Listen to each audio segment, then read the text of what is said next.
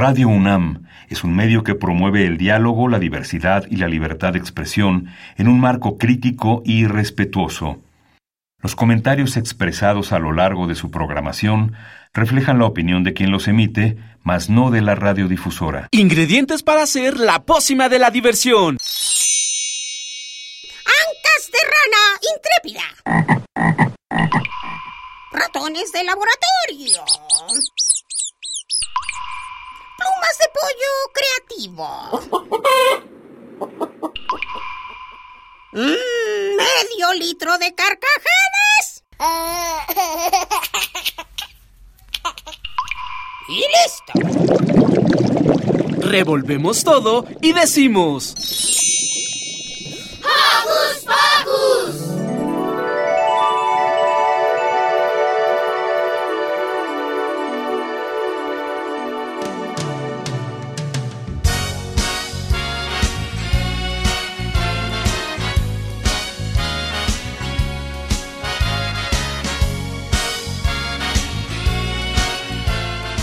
Bienvenidos queridos Jocos Escuchas a una emisión más de Hocus Pocus. Yo soy Santi y los saludo con un apapacho sonoro.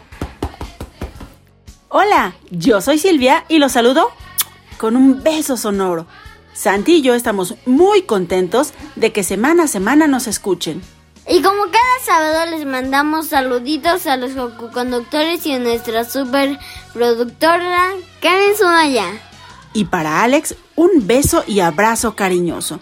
¿Qué te parece, San, si empezamos? Sí, porque hoy en Hocus Pocus, conmemorando la fecha de hoy, 5 de febrero, Ricky nos trae una entrevista sobre el Museo de las Constituciones.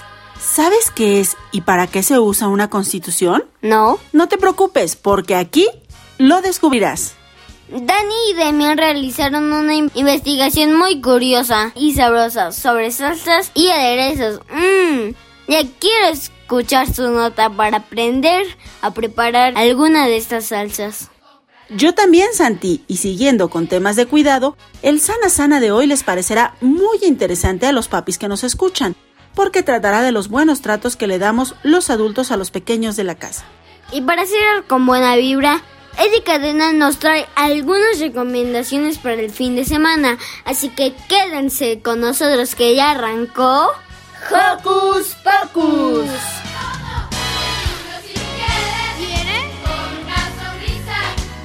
Recuerda que nos gusta saber de ti. Síguenos a través de nuestras redes sociales. Puedes hacerlo desde tu compu, tablet o celular, con ayuda de tu papá o mamá. Facebookea con nosotros, búscanos como Hocus Pocus Unam, regálanos un like y comenta nuestras publicaciones. Y por favor, mándanos tus sugerencias musicales. Pero si lo tuyo son las frases cortas, búsquenos en Twitter como arroba hocus pocos guion bajo unam, síguenos y pica el corazoncito sin romper la pantalla. Y si ustedes quieren volver a escuchar algún otro de nuestros programas, pueden hacerlo en la página de Radio UNAM. Solo tienen que buscar la sección de podcast y ahí estamos.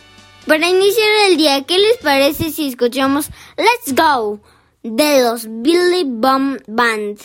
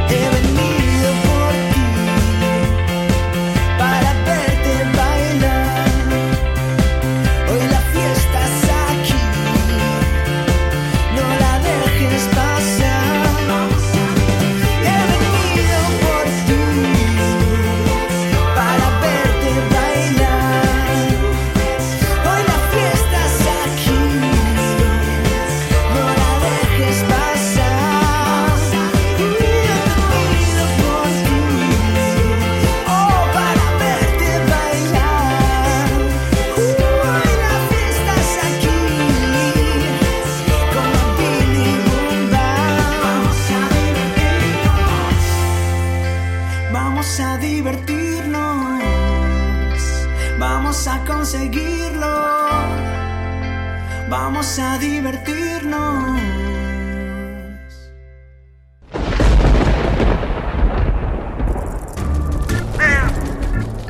Chispas, radios y centellas. Estás en Hocus Pocus. El 5 de febrero se conmemora el aniversario de la Constitución Política de los Estados Unidos Mexicanos. Nuestra Carta Magna se firmó en 1917 por Venustiano Carranza, jefe del ejército constitucional. Y no crean que fue trabajo fácil, ni de unos cuantos días. No, porque desde 1916 y después de los cambios que vivimos como país gracias a la revolución, se pensó que se tenía que modificar la constitución de 1857, que era la que regía al país en ese momento. Y en la constitución mexicana están plasmados los principios y objetivos de la nación, tan importantes que hasta hoy nos rigen sus leyes y por eso mismo existe hasta un museo dedicado a estas cartas. Y para saber más de este lugar, escuchemos la entrevista que realizó Ricky.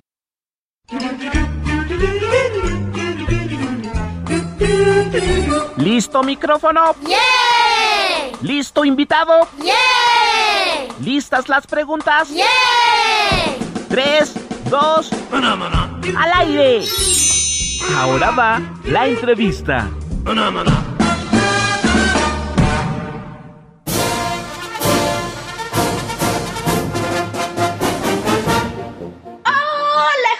Escuchas, yo soy Ricky y el día de hoy me encuentro con la maestra Alejandra Ventacur, quien es jefa de servicios educativos y visitas mediadas del Museo de las Constituciones. ¡Bienvenida!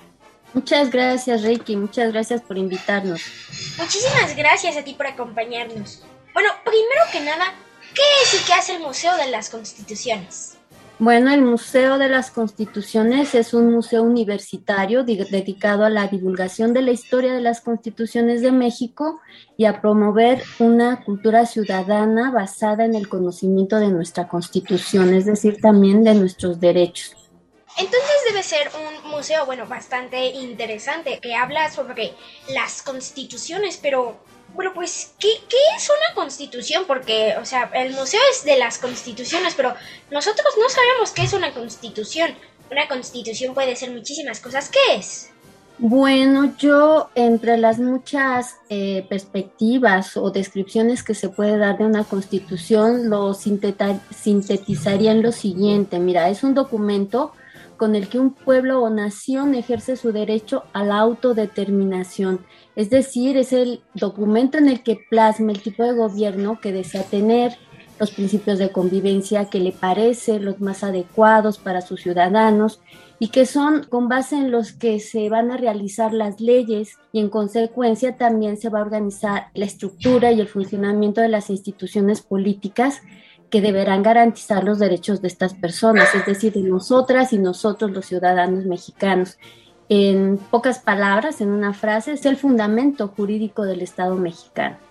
Oh, entonces, eh, bueno, una constitución es más importante de lo que parece porque no solo va a definir una ley, va a definir, como tú dices, el tipo de gobierno que va a tener un, un país y bueno, esto es muy importante porque eh, puede generar algún conflicto. eh, bueno, ya lo vemos en lo que fue la guerra de reforma, que hubo ahí un conflicto muy importante para decidir el tipo de gobierno. Entonces, que exista una constitución es más importante de lo que parece, nos va a evitar conflictos y nos va a proporcionar leyes. Con base en ella, más bien es que se redactan las leyes. Eso es importante de tener en cuenta. Ah, ok, ya. Justamente, las leyes son reglas. ¿Por qué es importante que sigamos las reglas? Pues yo te diría que más que eh, seguir las reglas, o sea, de que esto sea importante, lo importante es entender para qué sirven y en qué nos benefician, ¿sí? Imaginemos que cada quien puede hacer lo que quiera, a la hora que quiera, donde quiera. ¿Qué pasaría?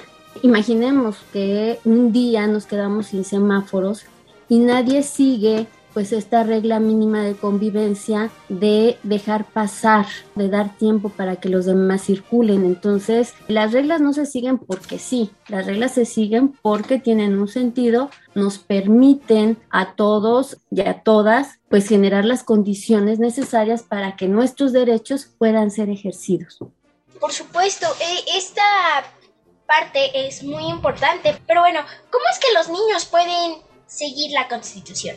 Bueno, yo diría que más que seguirla es vivirla también, ¿no? O sea, todas y todos los mexicanos, niñas, niños, jóvenes, personas adultas mayores, personas con discapacidad, todas las personas la, la vivimos en tanto ejerzamos nuestros derechos. A reserva de lo que opinen las niñas y los niños que nos escuchan, yo creo que cuando van a la escuela y aprovechan, cuando juegan o hacen ejercicio, cuando se enferman y son atendidos en centros de salud, cuando hablan su lengua materna, que puede ser náhuatl, que puede ser maya, en fin, están ejerciendo los derechos que toda o todo mexicano tiene y son derechos que están consignados en nuestra constitución.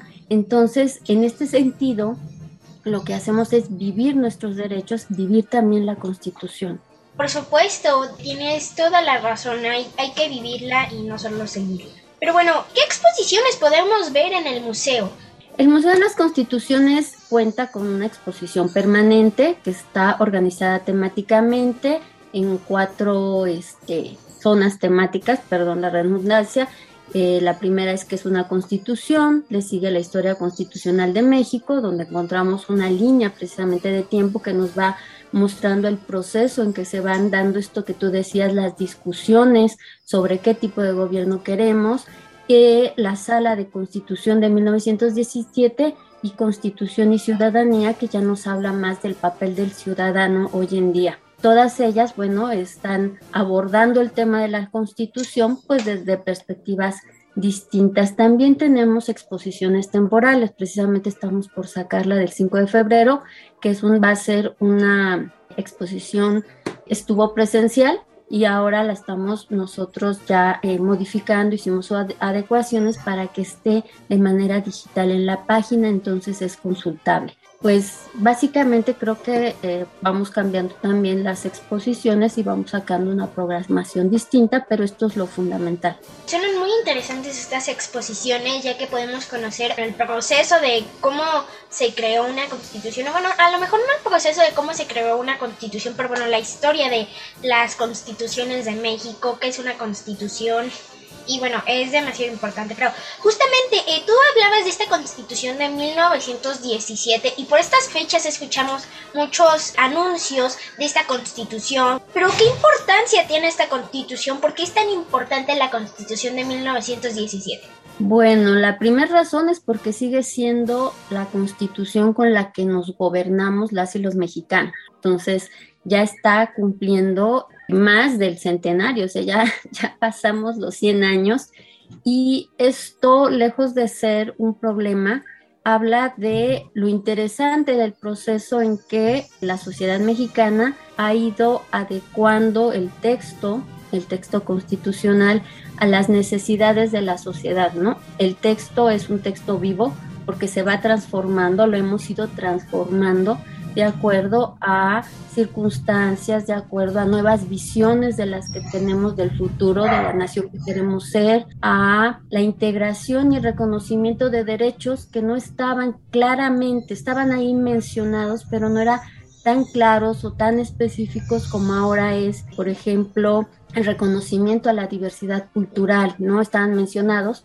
pero de manera tan general que se borraba todas las diferencias. Cada vez la constitución se ha ido haciendo más rica en la visión porque está reconociendo que México es una sociedad pluricultural, que también es pluriregional en recursos. Entonces, lo importancia que tiene, bueno, es esa vigencia y ese valor que sigue viva, ¿no? El valor de estar viva todavía porque seguimos nosotros ejerciendo nuestra vida pública, conviviendo con base en estos principios de justicia y de igualdad con los que se escribió, se redactó en 1917. Aparte, perdón, te diría que esta constitución aportó al mundo una serie de derechos que hoy en día, si bien no es que se diga literalmente fue por ella que se incorporan a los derechos humanos, pero ya estos constitucionalistas, los congresistas constituyentes, ya habían empezado a pensar que había derechos básicos que eran inalienables. ¿no? Entonces, los derechos sociales que en ella se contienen,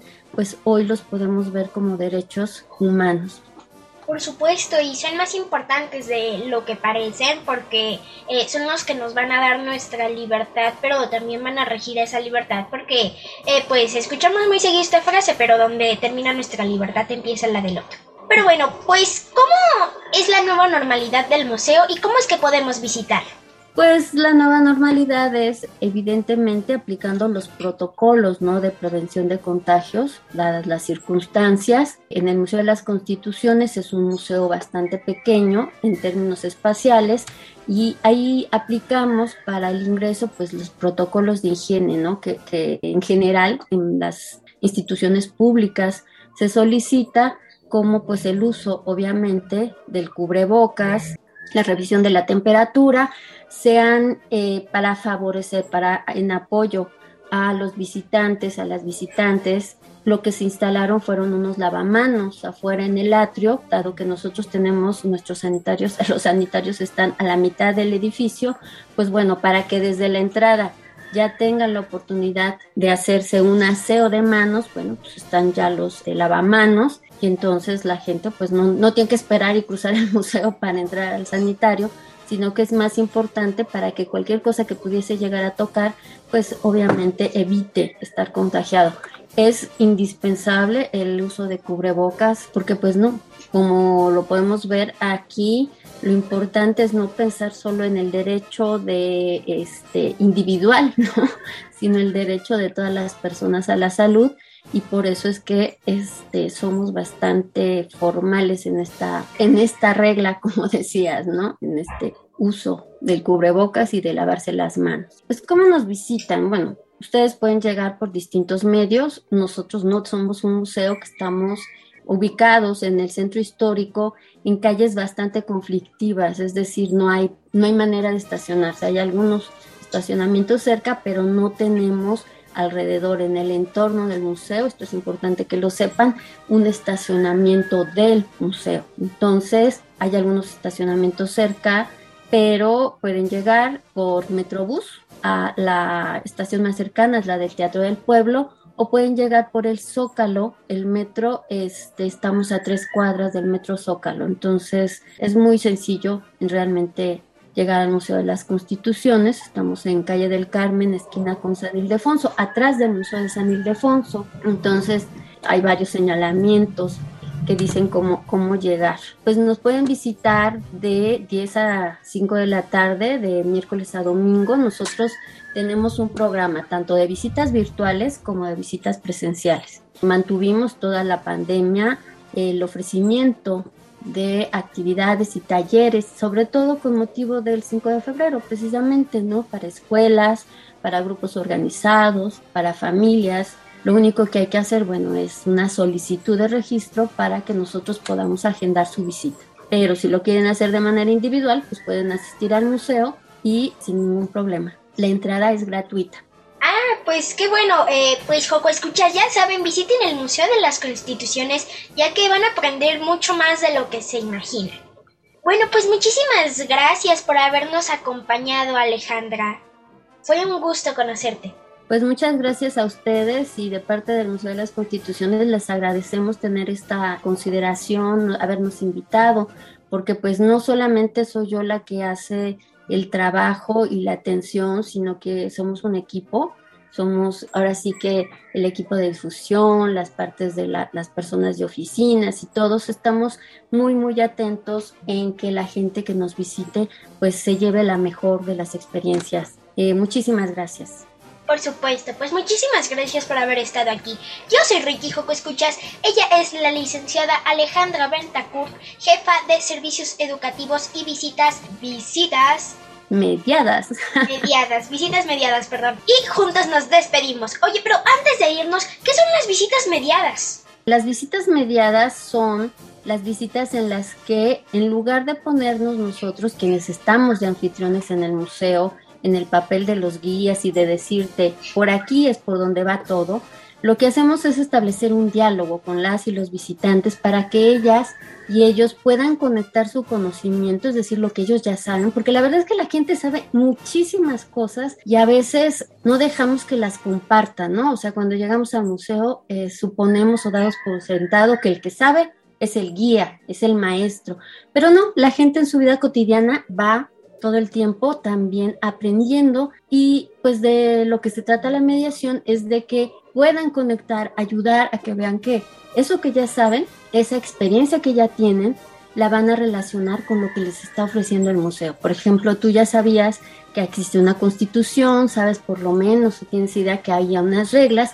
y yo lo único que hago es ayudarte a completar o complementar esa información o que hagas unas mejores relaciones con decir, ah, mira, pues sí, con mi vida cotidiana, claro, tienes razón, si los semáforos no funcionaran, pues entonces no, no podríamos avanzar, estaríamos horas metidos en el tráfico, ¿no? Y nos ayuda a una mejor convivencia. En fin, es ese tipo de, digamos, este eh, trabajo, dinámica, que es la que hacemos en el museo, que nos parece más importante dialogar que pues darles por sentada una perspectiva de las cosas. Por supuesto. Bueno, pues muchísimas gracias. Y yo creo que esto es un detalle eh, muy esencial del museo, muy particular, porque pues yo creo que muy pocos museos lo tienen. Entonces yo creo que es un bonito detalle para la gente que puedan compartir sus ideas y que pues puedan dialogar con el guía, que puedan... Eh, que su visita sea distinta, ¿no? Que su visita pueda ser eh, muy para ellos. Pero bueno, pues muchísimas gracias por habernos acompañado. Yo soy Ricky, ella es Alejandra y juntos nos despedimos. Adiós. Hasta luego, que estén bien.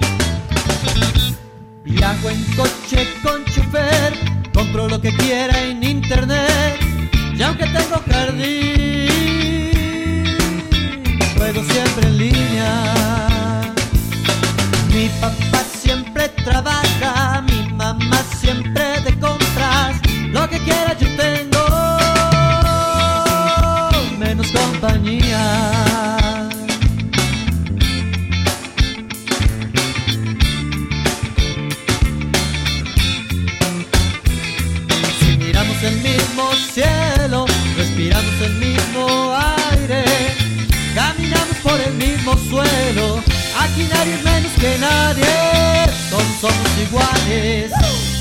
Ah, ah, ah, ah, suena cachivache. Mi nombre es Beto, el Betito conocido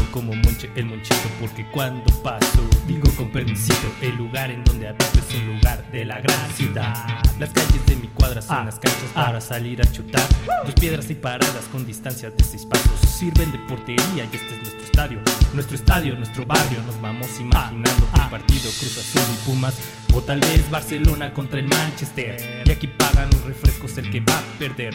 Después de clases, cumplo con mis tareas, mis deberes para así poder ver en la tele a los superhéroes. Ver a Batman ganarle a los malos. O Spider-Man trepando en lo más alto. Los fines de semana son las luchas y el domingo de paseo con mis jefes, mis carnales y me pongo mi cachucha. Y me pongo mi cachucha. Ah.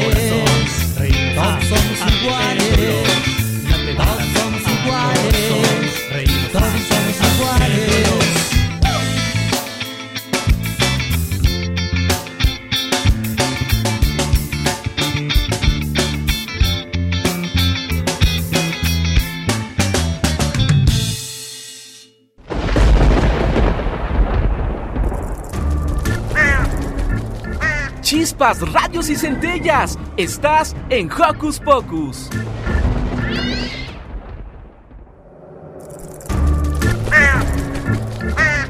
¡Hey! Sé parte de Hocus Pocus y busca nuestras redes sociales. En Twitter somos Hocus Pocus-UNAM y en Facebook Hocus Pocus UNAM. Con las salsas y los aderezos que condimentamos nuestras comidas, las hacemos más sabrosas. Y en la siguiente nota, Demi y Dani nos cuentan más de ellos. Mmm, qué rico, ya se me antojó.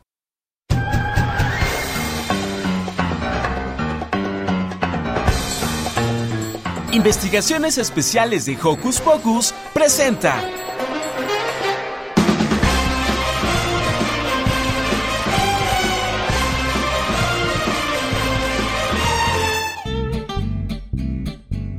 Hola amigos Joco Escuchas, ¿cómo están? Espero que sigan cuidándose mucho. Y cuidarse también incluye comer sano, ¿eh? Sí, sano, pero también rico. Por ejemplo, a nosotros nos encantan las ensaladas y otras cosas muy sanas. Pero en muchas ocasiones usamos cosas para hacerlas más ricas. Sí, como salsas y aderezos.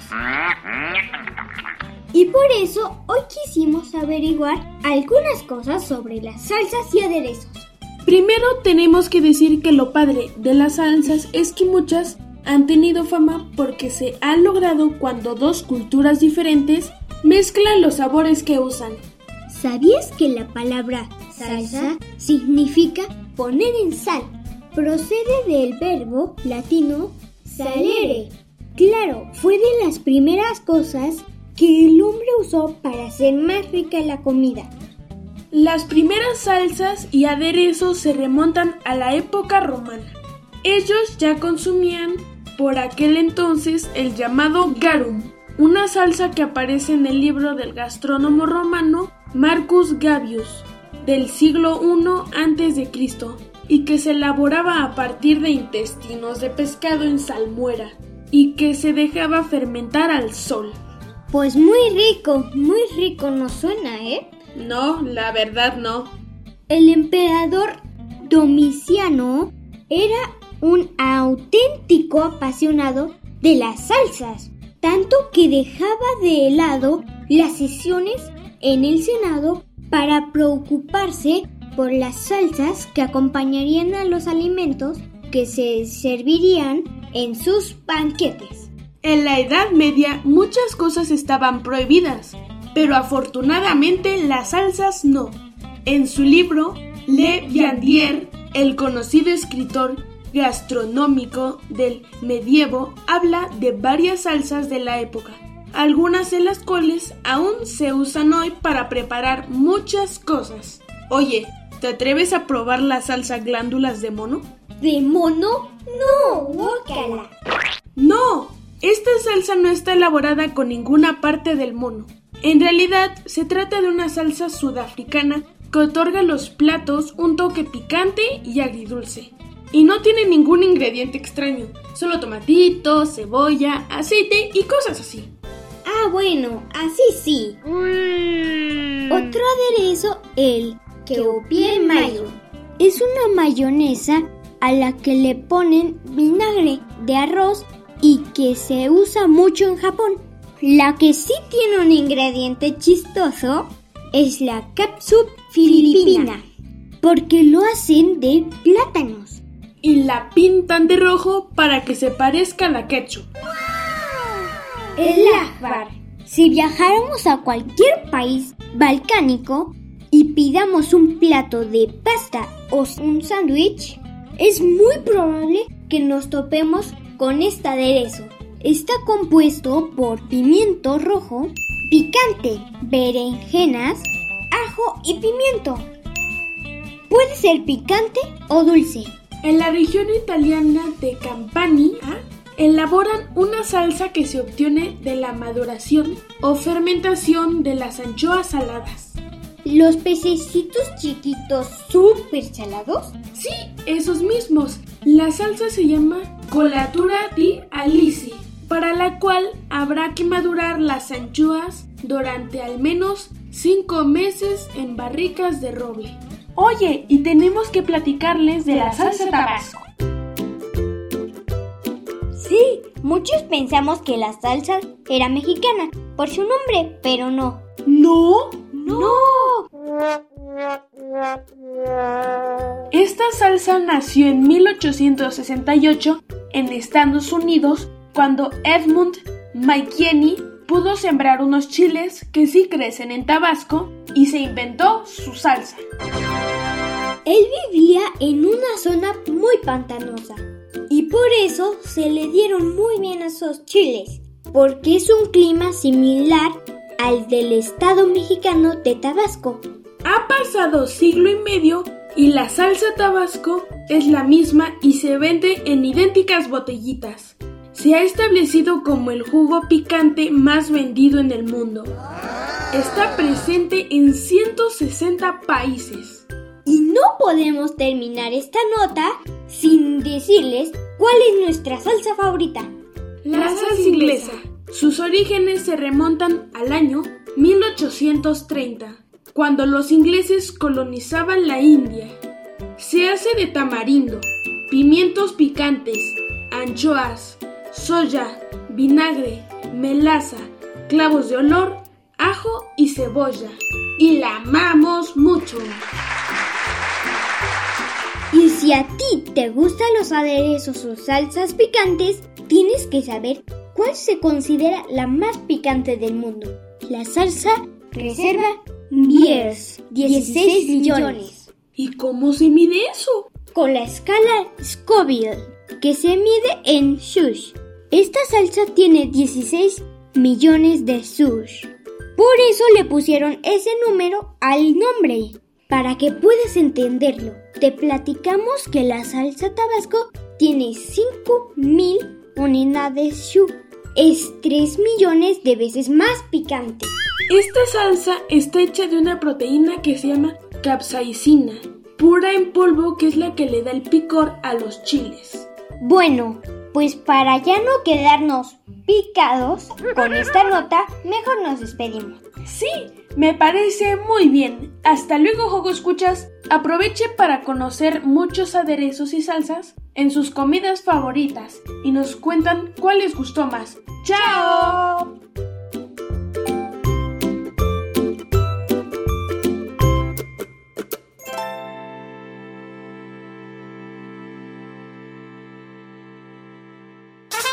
Ya llegó el top musical.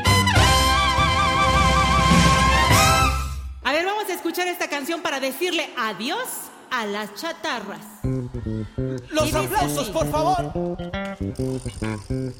Rigue, rigue. Rigue,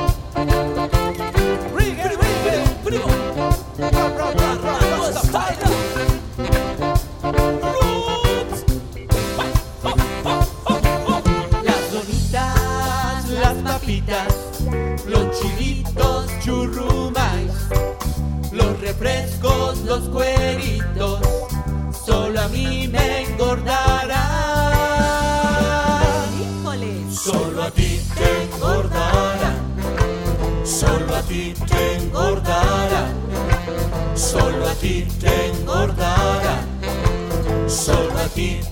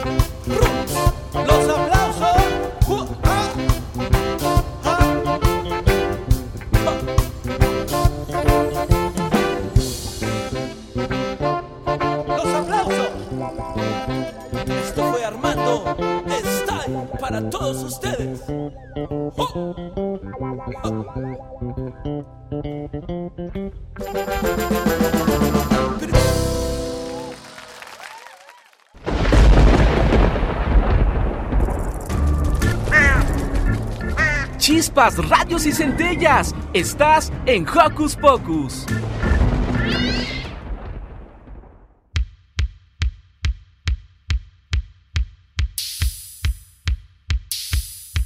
Estaba descansando bien a gusto y muy tranquilo en el sofá. Y necesito moverme. Necesito moverme.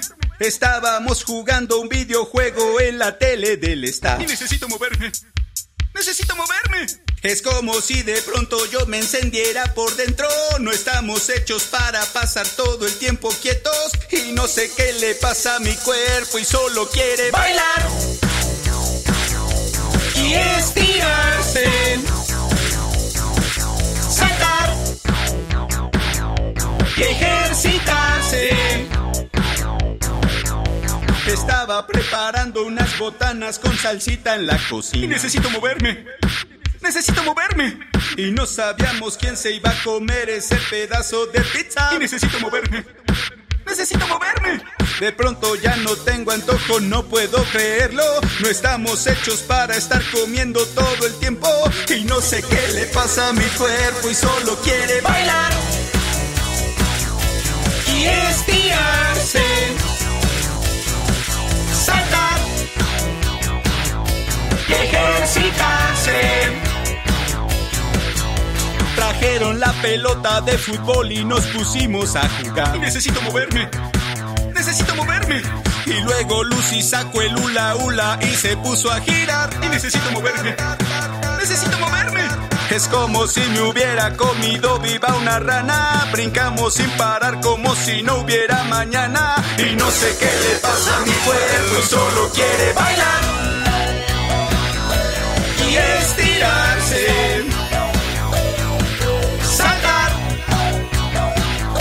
Y ejercitarse. Bailar. Y estirarse. Saltar.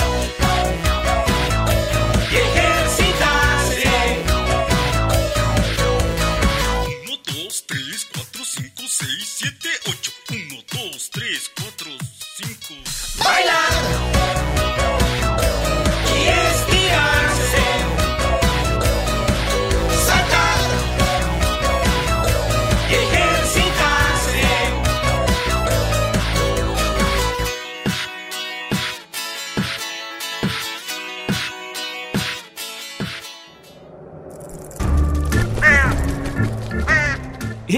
Si te gusta navegar por las redes sociales, síguenos en Facebook y danos un like. Encuéntranos como Hocus Pocus Unam. La salud emocional de niñas y niños es la columna vertebral de lo que son ahora, pero también de lo que serán en el futuro. Mami y papi, recuerden que ser familia no nos impide ser cordiales con cada miembro. Escuchemos más sugerencias en el siguiente Sana Sana con Liz Salado. Sana Sana Colita de Rana. Hola Joco Escuchas, bienvenidos este sábado a Sana Sana. El día de hoy me encuentro con el doctor Alejandro Chávez García. Él es especialista en terapia intensiva pediátrica y pediatra del desarrollo egresado de la Universidad Autónoma de Guadalajara. Bienvenido. Hola, ¿qué tal? Buenos días, qué contento estoy nuevamente de estar aquí con ustedes, eh, contigo Liz y con los Joco Escuchas que me permiten compartir una vez más mis ex experiencias. Alex, por favor cuéntanos cuál es la importancia de crecer o de desarrollarnos en un entorno amoroso. Fíjate Liz que crecer en un ambiente amoroso que además de brindarnos las cosas básicas para vivir y que nos brinda protección, muestras de cariño y que se le reconozca al niño su individualidad y derecho a elegir, le permitirá explorar el mundo de una manera segura, le enseñará a convivir y a enfrentar las adversidades. Crecer en un ambiente con buenos tratos nos mostrará el lado más positivo de las situaciones, recordando siempre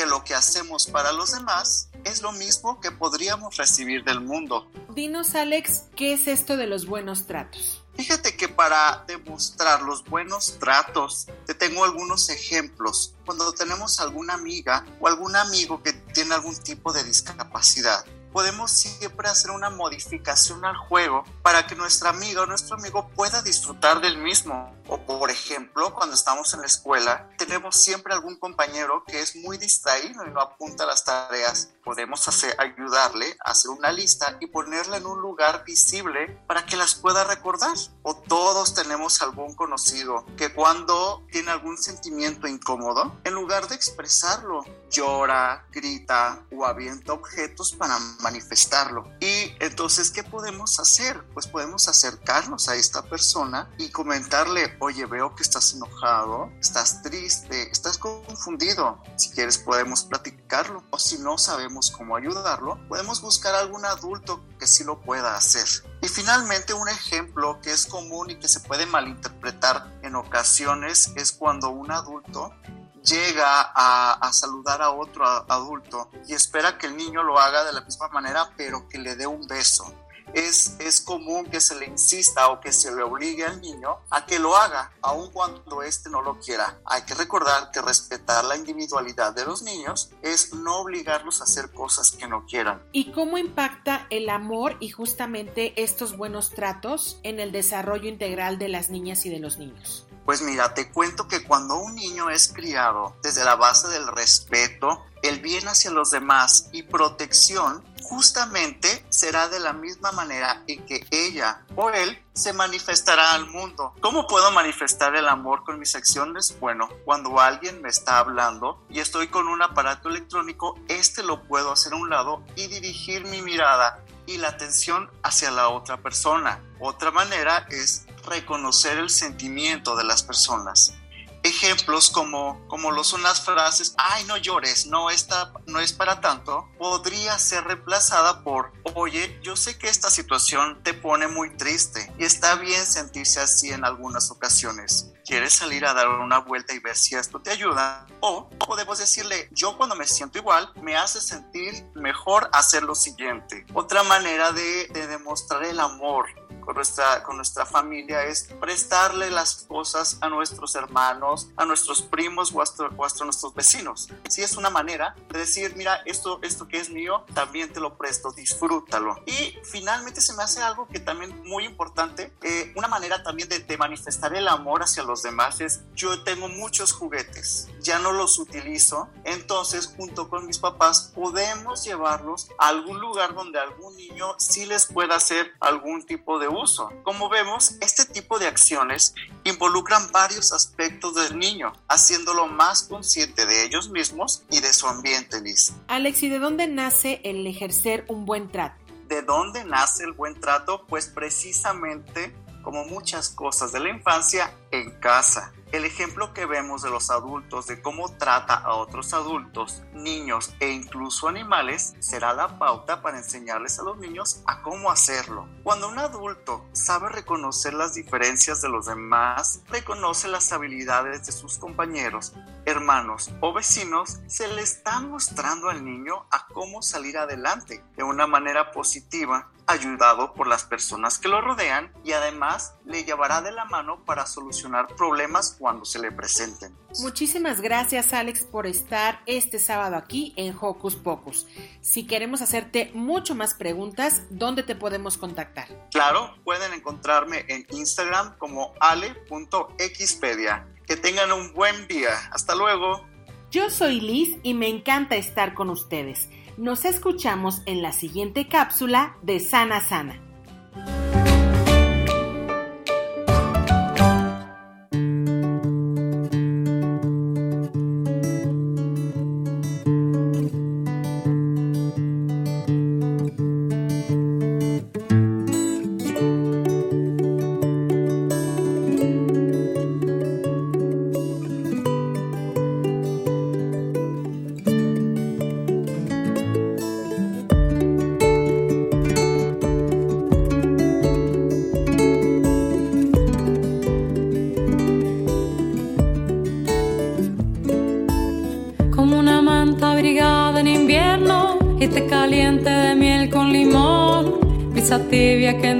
Por dentro como la caricia de un rayo de sol. Luego de buscar por el cielo y la tierra, una medicina me vine a encontrar. Es tan antigua como poderosa, cuando la das la podés encontrar. Un abrazo te doy, un abrazo me das cura del corazón, calma el alma y abrazo te doy, un abrazo. Me das cura del corazón, calma el alma y da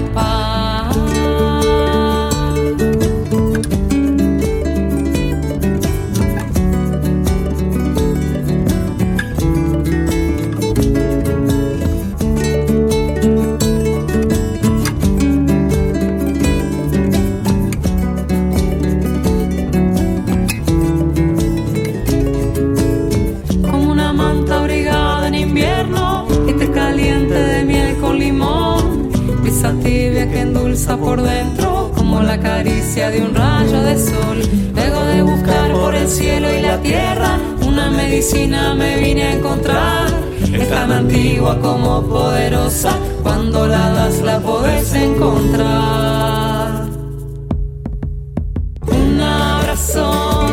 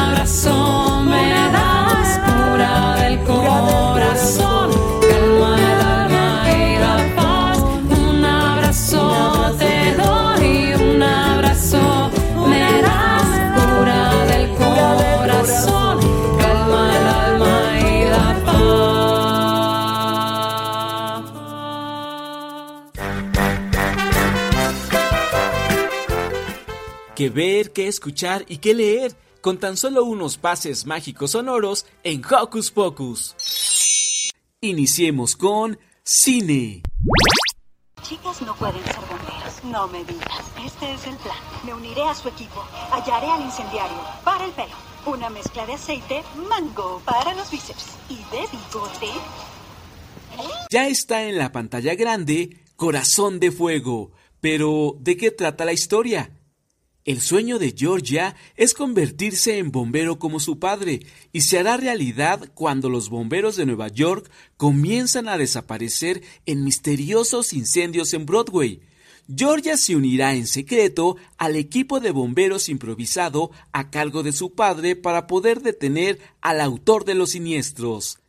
Corazón de Fuego, ya en cines. ¿Es uno de los voluntarios? Oye, ¿qué? No te conozco. ¿Qué esperas? Llegas tarde. ¡Bien equipo! ¡Trajes, trajes, trajes! Ahora vámonos con libros. Nuestra recomendación literaria de hoy es ¿A dónde va este tren? de Rodrigo Morlesín.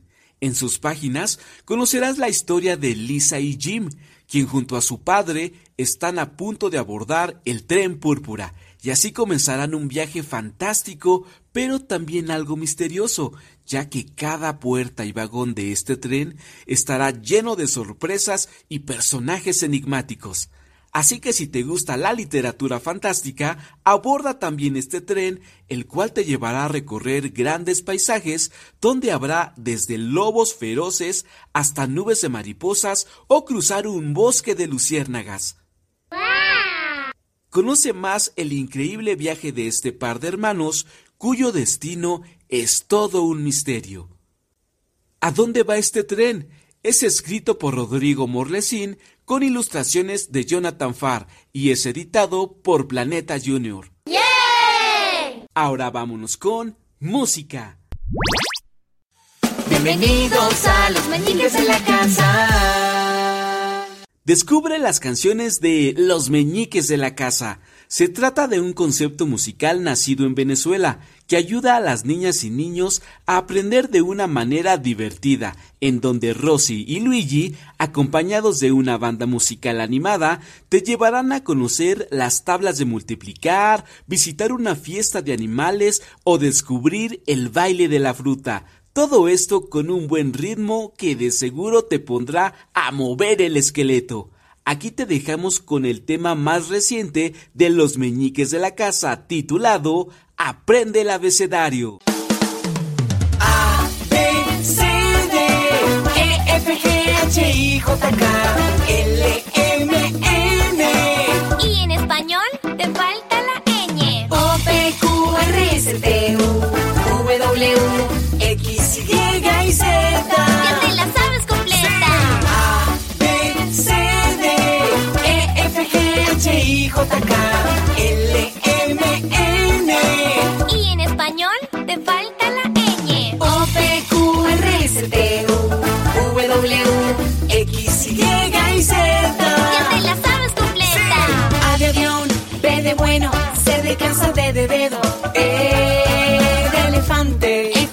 familia, G de gigante, H de hormiga. Nos equivocamos, hormigas con O. No, Luigi, recuerda que la H es muda. J. I de idea, J de jirafa, K de kiwi,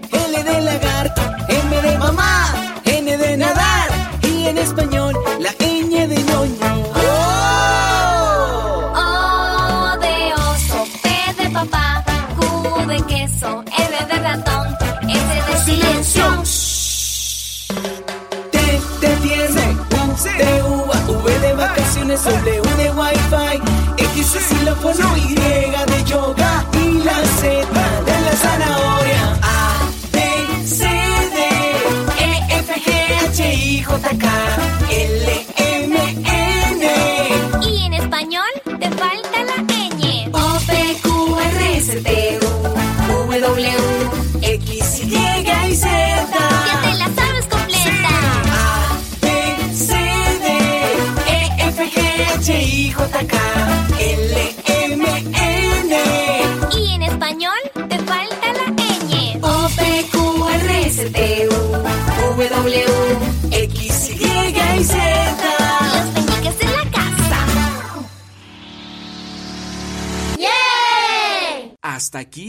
Las recomendaciones mágicas en Hocus Pocus.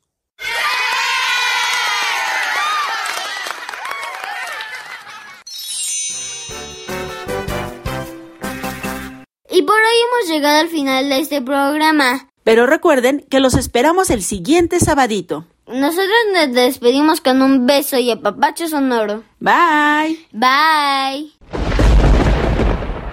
Radio UNAM presentó el espacio donde las niñas y los niños usan la magia de su imaginación.